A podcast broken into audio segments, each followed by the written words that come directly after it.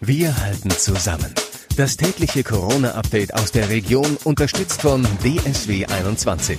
Samstagabend, herzlich willkommen zu unserem Corona-Podcast von Radio 91.2, Antenne Unna, den Ruhrnachrichten und dem Hellweger Anzeiger. Mein Name ist Florian Joswig und ich halte euch hier mit den wichtigsten Infos und Entwicklungen auf dem Laufenden und zwar direkt hier aus der Region, also aus Dortmund und dem Kreis Unna. Reisen werden schon lange nicht mehr gebucht, stattdessen besteht die Arbeit der heimischen Reisebüros derzeit vorrangig aus Stornierungen. Provision Provisionen müssen sie an die Veranstalter zurückzahlen und neue Einnahmen sind wegen des weiter brachliegenden Tourismus und der verlängerten weltweiten Reisewarnung nicht in Sicht. Ein Dilemma, für das Gutscheine kein Ausweg seien, sagen Reisebüros aus Unna. Sie fordern einen Rettungsfonds. Die Touristikbranche bestehe nicht nur aus TUI oder Lufthansa, wie Jens Timmermann vom Reisebüro Timmermann aus Unna sehr deutlich formuliert. Zahlreiche inhabergeführte Firmen mit voller Haftung und vollem Engagement in allen touristischen Bereichen Bereichen stünden kurz vor der Insolvenz.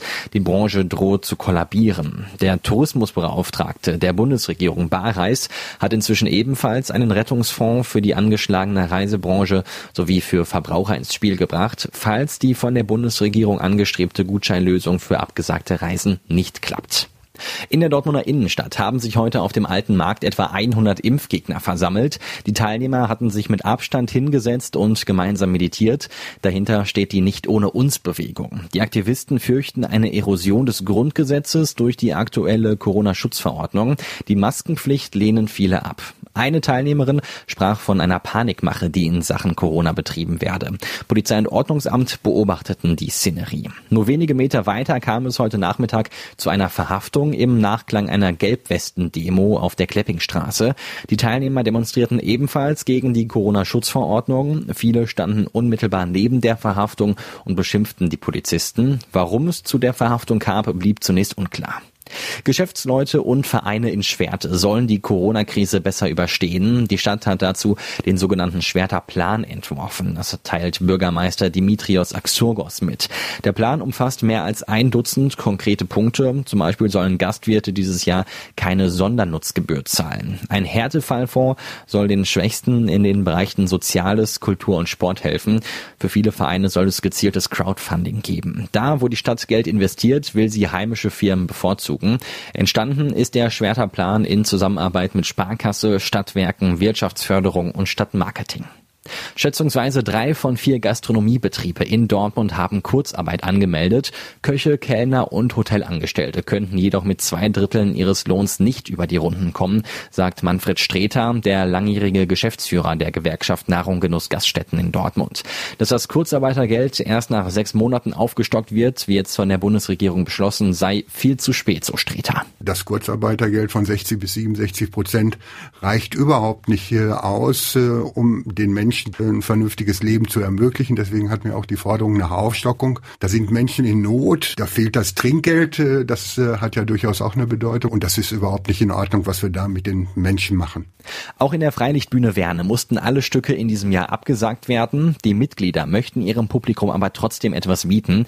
Deshalb laden sie zu einer Märchenstunde per Livestream ein und zwar für morgen ab 16 Uhr. Dazu haben die Mitglieder der Freilichtbühne das Märchen von Max und Moritz so umgeschrieben, dass es auch online gespielt werden kann. Natürlich gibt's das Ganze nicht in voller Besetzung, aber immerhin fünf Darsteller werden die Zuschauer bei der Märchenstunde zu sehen bekommen. In Dortmund-Klei war heute jede Menge los. Die Autos bildeten zeitweise einen Rückstau bis auf die A40. Viele Menschen haben versucht, den Indu-Park zu erreichen. Insbesondere standen dort viele bei Ikea an. Das Unternehmen hatte offenbar seine Verkehrsführung auf dem Parkplatz den Corona-Bestimmungen angepasst, was zu langen Schlangen führte. Gucken wir jetzt noch auf die aktuellen Corona-Zahlen. Die Kurve der Neuinfektionen bleibt weiter flach. Im Kreis Unna sind heute zwei neu bestätigte Tests dazu dazugekommen. Beide Menschen kommen aus Lünen. In allen anderen Städten und Gemeinden wurden keine neuen positiven Corona-Tests bekannt. Die Gesamtzahl der Corona-Fälle stieg damit auf 622 minimal an. Eine gute Nachricht kommt auch aus den Krankenhäusern. Drei Covid-19-Patienten konnten entlassen werden. Damit befinden sich laut Angaben des Kreises heute noch acht Infizierte in stationärer Behandlung.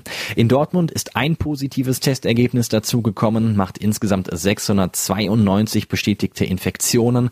593 Patienten haben die Erkrankung aber schon wieder überstanden. Heißt, nur noch 99 Menschen sind aktuell in Dortmund infektiös. Und damit war es das auch schon wieder für heute mit unserem Corona-Update von Radio 91.2, Antenne Unna, den Ruhrnachrichten und dem Hellweger Anzeiger. Ich hoffe, wir hören uns auch morgen wieder. Ich bin Florian Joswig und denkt dran, bleibt gesund. Wir halten zusammen. Das tägliche Corona-Update aus der Region unterstützt von DSW 21.